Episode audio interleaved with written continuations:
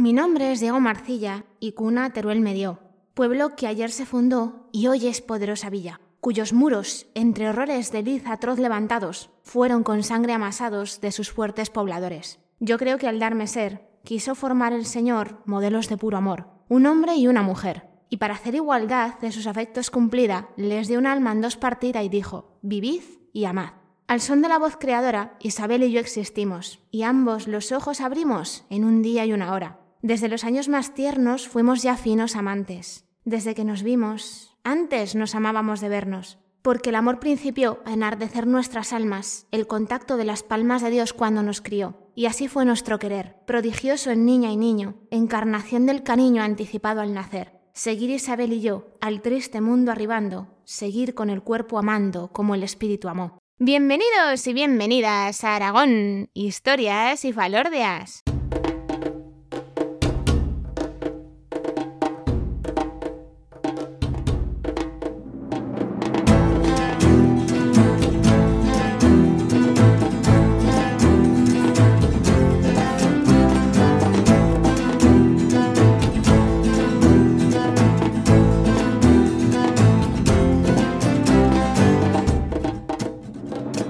Hola viajeros y viajeras, os habla como siempre María Argota, historiadora y divulgadora cultural. Y bueno, ya os hice el spoiler en el episodio anterior, este mes los capítulos pues van a estar dedicados al amor. Y a ver, si os ponéis a pensar, no hay historia de amor más famosa aquí en Aragón que la de Isabel de Segura y Juan Diego de Marcilla, vamos, los amantes de Teruel. Una leyenda que dos veces al año cobra vida en las calles turolenses gracias a que existen dos recreaciones que han ido creciendo cada vez más con el paso de los años. Corred al armario a buscar vuestras mejores ropas, poneos guapos y guapas, porque en este episodio 61 nos han invitado a las bodas de Isabel de Segura.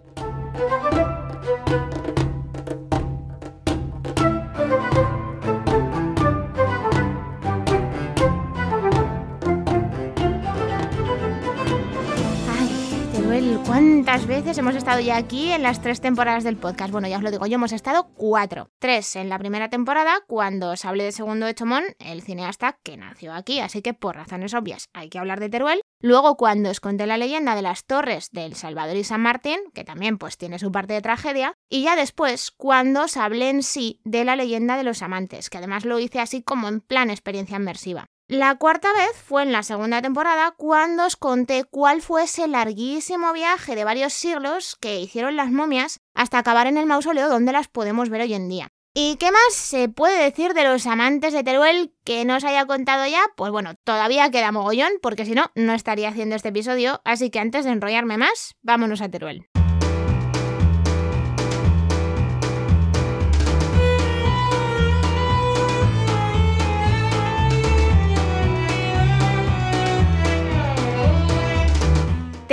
La capital de provincia menos poblada de España, de acuerdo a lo que dice el Instituto Nacional de Estadística, que además la tenéis en la confluencia de dos ríos, que son Guadalaviar y Alfambra, que justo un poquito más abajo de la ciudad van a dar origen a otro río muy famoso, que es el Turia. Mirad, Teruel es la ciudad del Torico, que ya sabéis es esa escultura tan pequeña pero al mismo tiempo tan grande, que forma parte de una fuente, que lo que hace es recordar la leyenda de la fundación de Teruel, pero eso casi que mejor os lo cuento en otro episodio. Pero es que también es la ciudad del Mudéjar, que además es patrimonio de la humanidad desde el año 86, y eso vino muy bien, porque abrió la puerta a que otros monumentos mudéjares aragoneses pudiesen acabar teniendo la misma declaración. Pero es que, y esto no es tan conocido, aunque bueno, lo están intentando cambiar ahora, Teruel también es una ciudad modernista, que además tiene algunos de los monumentos y de los trabajos en hierro más impresionantes que he podido ver yo en Aragón. Y por supuestísimo, pues Teruel es la ciudad de los amantes, y eso es algo que los turulenses saben explotar muy bien. Todos esos sitios que os acabo de nombrar, que es el Tórico con su plaza, que es los monumentos mudéjares y modernistas, todo eso está dentro del casco antiguo de Teruel, que se convierte en el escenario en el que dos veces al año se da vida a la leyenda de los amantes.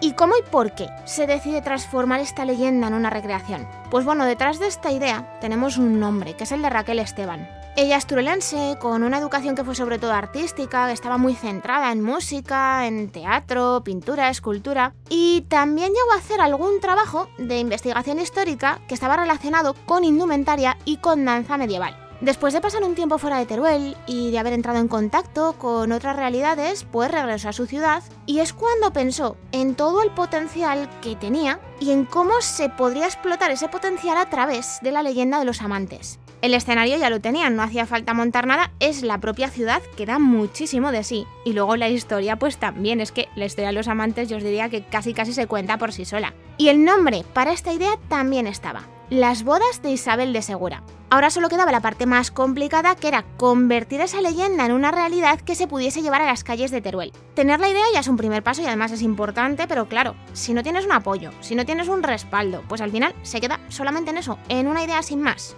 Si las bodas de Isabel de Segura llevan tantas ediciones y han llegado tan lejos como lo han hecho hasta ahora, pues es porque se implican muchísimas personas. Y os estoy hablando desde alguien que escribió un guion para que esa leyenda se pudiese transformar en escenas teatrales. Pero es que tenéis grupos de teatro, hay asociaciones culturales, tenéis grupos de música, empresas y por supuestísimo no nos olvidemos de los actores y de las actrices porque es que sin ellos no se puede dar vida a la fiesta. Normalmente suelen ser amateur, no tienen por qué ser de Teruel Capital y además se hace un casting para elegirlos yo ahí lo dejo por si alguien quiere ser el próximo Diego de Marcilla o la próxima Isabel de Segura. La primera edición de las bodas fue del 13 al 16 de febrero del año 1997, que ha llovido ya bastante. Y lo que vieron los turolenses aquel año, pues fue como un grupo de personas que iban vestidas con trajes medievales, entraban a la catedral para celebrar una boda, pero es que se encontraron con danzas en la Plaza del Torico y hasta con un mercado medieval. No participaban tantas personas como lo hacen ahora, pero es que ya desde aquella primera edición, Teruel en masa se va a echar a la calle para revivir la historia de los amantes.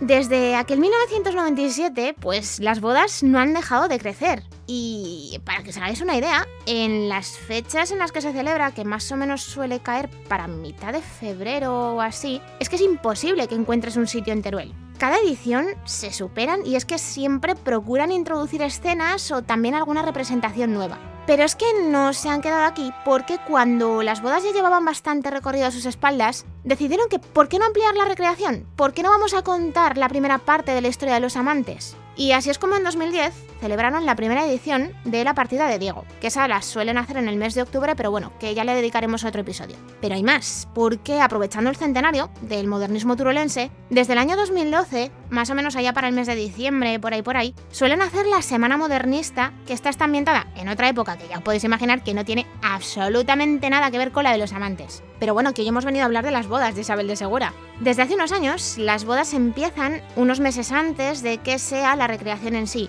cuando se elige a los actores que van a hacer de Isabel y de Diego y que primero los interpretan en la partida de Diego, que es la que os he dicho que hacen en el mes de octubre, y luego repiten en las bodas de Isabel de Segura, que es la de febrero. Unos días antes de que empiece lo que es la recreación en sí, el casco antiguo de Teruel es que se transforma, es que es flipante. Buscad imágenes porque es que ya lo veréis. Vayas donde vayas, te vas a encontrar que hay un mercado medieval que es que es enorme, que está por todo el casco histórico, que hay un campamento con sus soldados y hasta unas jaimas de grupos que lo que hacen es representar a la sociedad turolense del siglo XIII. ¿Y exactamente qué es lo que se hace en las bodas? Pues de jueves a domingo se representan por las calles del casco de Teruel los momentos finales de la leyenda de los amantes.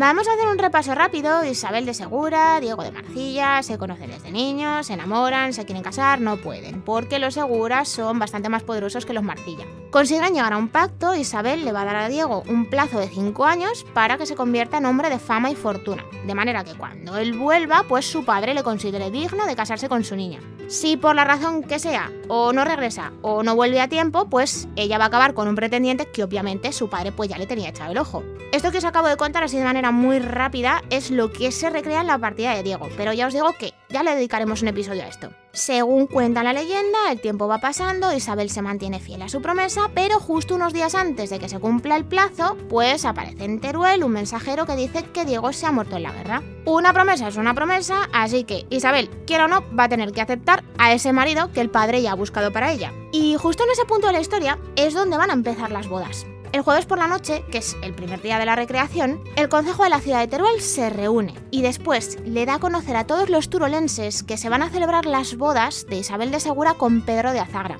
El viernes por la mañana empieza con una comitiva nupcial que va recorriendo todas las calles del centro de Teruel hasta que llegan a la plaza de la catedral, donde más o menos a media mañana se van a casar Isabel y Pedro de Azagra. Ella, pues si la veis, con una cara que le llega al suelo, primero porque Diego se ha muerto y es su amor verdadero, y segundo porque se tiene que casar con un señor al que no quiere ni ver y encima que le saca un montón de años. En cambio, veis a Pedro, veis a los Azagra, los Segura y a Teruel entera, que están alegres de la vida porque es que se está celebrando el entre una de las familias más poderosas que hay en Teruel y entre un hermanastro del señor de Albarracín, que es que no estamos hablando de un hombre cualquiera. Pero es que, por si semejante bodorrio no fuera suficiente, la tarde-noche del viernes, la ciudad de Teruel va a recibir a un invitado muy especial que además va a desfilar por todas las calles del casco hasta que llega a la Plaza del Tórico. Y os estoy hablando del rey Jaime I, que en 1217, que es cuando pasa esta parte de la historia de los amantes, pues es un niño que solamente tiene 9 años. Y lo de que sea rey a esa edad es porque su padre, que era Pedro II el Católico, muere en la batalla de Muret cuando Jaime solamente tiene 5 años. Y al año siguiente, que es 1214, ya le proclaman rey cuando tiene 6. El caso, que entre boda y llegada de rey, pues fiesta asegurada. Las bodas de Isabel de Segura os tengo que decir que están muy bien pensadas porque es que saben guardarse los platos fuertes para el fin de semana, que es cuando la organización sabe que va a venir más gente. Y ahora viene un consejillo por si alguna vez vais a las bodas, y es que pensad muy bien qué escenas queréis ver. Me explico. No todo pasa en el mismo sitio. Hay algunas escenas que la representan en la Plaza del Tórico, otras las veréis en la de la Catedral. Algunas se hacen en el seminario y en la Torre de San Martín, que están al lado una de la otra. El caso, pensaos muy bien qué es lo que queréis ver para coger sitio, porque es que de verdad, que en fin de semana va muchísima gente. Y es que, a ver, una de las partes más esperadas de toda la recreación es la que se representa el sábado por la tarde-noche. Las tropas turolenses, que acompañaron al padre de Jaime I, acordaos Pedro II el Católico, vuelven a Teruel por la puerta grande y entre ellas, ¿quién aparece? Pues Diego, que llega justo a tiempo para casarse con Isabel como le había prometido. Y aquí viene una escena que es mítica. Diego va a cruzar uno de los portales de la muralla a lomos de la mula en la que va y el animal se para y no quiere entrar en Teruel, como sabiendo que si lo hace, pues la próxima vez que su amo se mueva por las calles será con los pies por delante. Diego le arrea para que siga andando y es aquí cuando le dice esa frase tan mítica de ¡Anda, quilla! Y supuestamente por eso el portal por el que cruzó se llama Portal de la Andaquilla. Cuando por fin lo consigue y entra en la ciudad, pues Diego lo primero que hace es ir a ver a su familia, que pues ya os podéis imaginar, flipan porque a ver, es que piensan que se ha muerto en la guerra. Y la escena va a pasar de la alegría porque se reencuentra con ellos a un cabreo monumental cuando descubre que alguien ha mentido, que ha dicho que estaba muerto y que Isabel a esas alturas ya está casada con Pedro de Azagra, aunque él hubiera llegado a tiempo para poder cumplir su promesa. Y bueno, después de descubrir toda esta movida, pues empieza la escena más esperada del sábado. Diego va corriendo por las calles del casco hasta que llega a la Plaza del Tórico y se planta delante de los almacenes del Tórico, que es un edificio modernista que es espectacular y que durante la recreación pues se convierte en la casa de los Azagra. Diego empieza a llamar a Isabel a grito pelado porque sabe que está dentro de la casa, pero la primera que aparece en los balcones, pues a ver qué está pasando, es el haya de Isabel. Después del sustaco que se lleva la mujer por ver que Diego está vivo, le dice que se pire, que se largue de ahí, que es que Isabel ahora es una mujer casada que ya no tiene nada que hacer con ella. Pero como no se va y la sigue llamando, pues al final la que sale a ver qué está pasando es Isabel, que es cuando descubre que Diego no se ha muerto en la guerra como le habían dicho. Viendo que el tema se está empezando a poner intensito entre los dos, pues el Aya le dice a Isabel que se meta para adentro y a Diego que se marche de ahí o que es que se van a complicar las cosas. Pero es que él solo quiere ver a Isabel. Y resulta que uno de sus compañeros de batalla conoce a una de las sirvientas que trabajan para los Azagra y Diego le va a pedir que la convenza para ver si puede entrar en la casa a hablar con Isabel. Al final lo consigue y aquí es donde empieza lo bueno. Mirad, normalmente el actor que hace de Diego suele entrar por una puerta lateral que tiene la casa, pero yo, que he estado varias veces en las bodas, pues me acuerdo especialmente de un año en el que le descolgaron al actor una cuerda desde el primer piso y el tío subió a pulso. Es que no veáis la de aplausos que hubo aquel día en la plaza. Bueno, batallitas mías a un lado y que si el actor entra por una puerta lateral o sube a pulso por una cuerda, bueno, que eso da igual. El caso es que Diego entra en la casa y lo que pasa es que Isabel está en el balcón de la planta de arriba buscándolo él aparece por detrás y aquí es donde empieza la escena de la petición del beso. Diego sabe perfectamente que Isabel es una mujer casada, pero también sabe que no quiere a Pedro de Azagras, que no lo puede ni ver. Y como prueba de ese amor que una vez se tuvieron, pues simplemente le pide que le dé un beso. Aquí es donde empieza un tira y afloja, que si te beso, que no, que venga, que tal. Al final le dice que no, porque ella es una mujer casada y se debe a los votos del matrimonio. Diego se lo pide varias veces y la última le dice que morirá si no le da el beso, pero ella se lo toma como que el otro está de broma y ahí es cuando le condena y no lo sabe. Al final sacan a Diego de la casa porque ven que la zagra se va a despertar y él se reencuentra otra vez justo delante de los almacenes El Torico con sus compañeros. Ellos le ven, se dan cuenta de que está herido, de que se está muriendo, pero por más que buscan no encuentran nada. En lo que les explica es que no se muere por una herida porque se haya metido en alguna pelea, que lo hace por amor y además lo hace en Teruel, a las puertas del cielo.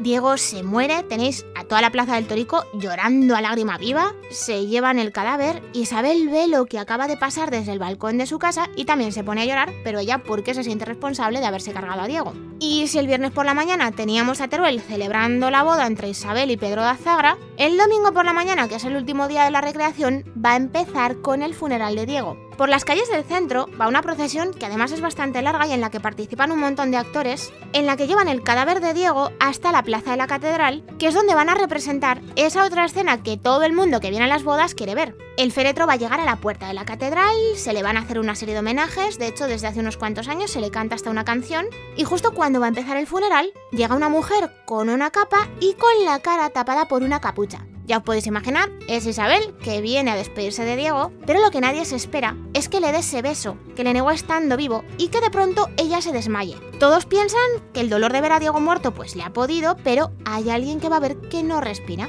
Y es entonces cuando se dan cuenta de que Isabel se ha muerto también. Pedro de Azara es el primero que reconoce delante de todos los que están allí que han hecho falta dos muertes para ver que en realidad Isabel solo quería a Diego. Se quita el anillo, se lo pone a Diego en el dedo de casado, le reconoce como el marido real de Isabel y ordena que los entierren juntos porque, ya que no han podido disfrutar de la vida, por lo menos que estén los dos uno al lado del otro el resto de la eternidad. De la plaza de la catedral va a salir otra procesión que va a llevar los cadáveres de Isabel y de Diego y que termina en la plaza del seminario. Allí es donde hacen el romance del ciego, que lo que hace es contar la historia de los amantes, se les canta una oda y los cuatro días de recreación acaban con una invitación a darse un beso en honor de Isabel y de Diego. Mirad, contar la recreación es una cosa, pero como alguien que ha estado y ha vivido en primera persona la recreación, el que se siente en que te dejen ir vestido con un traje de época medieval, pues yo os puedo decir que lo mejor de las bodas de Isabel de Segura es ir a Teruel y vivirlas.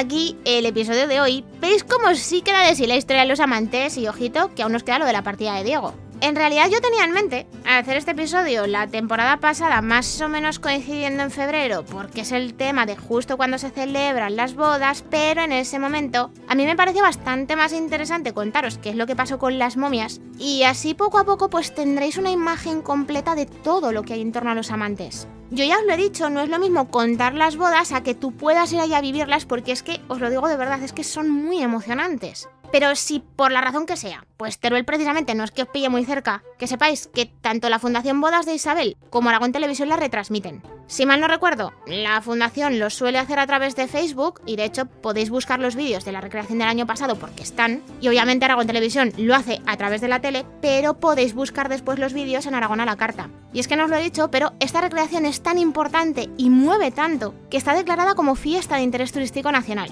En fin, que antes de seguir enrollándome, pues os quiero dar las gracias por estar ahí, otro episodio más, porque seguís pendientes de todo lo que voy subiendo por las redes sociales, que bueno, ahora mismo es mucho menos de lo que me gustaría por mi trabajo, pero yo sigo con un par de ideas en mente que pues a ver si cuando se relajen un poco las cosas las puedo sacar adelante. Ya sabéis que podéis encontrarme en consultas arroba aragón o a través de Facebook, Twitter e Instagram. Volvemos a escucharnos en un par de semanas. Que paséis un día de leyenda.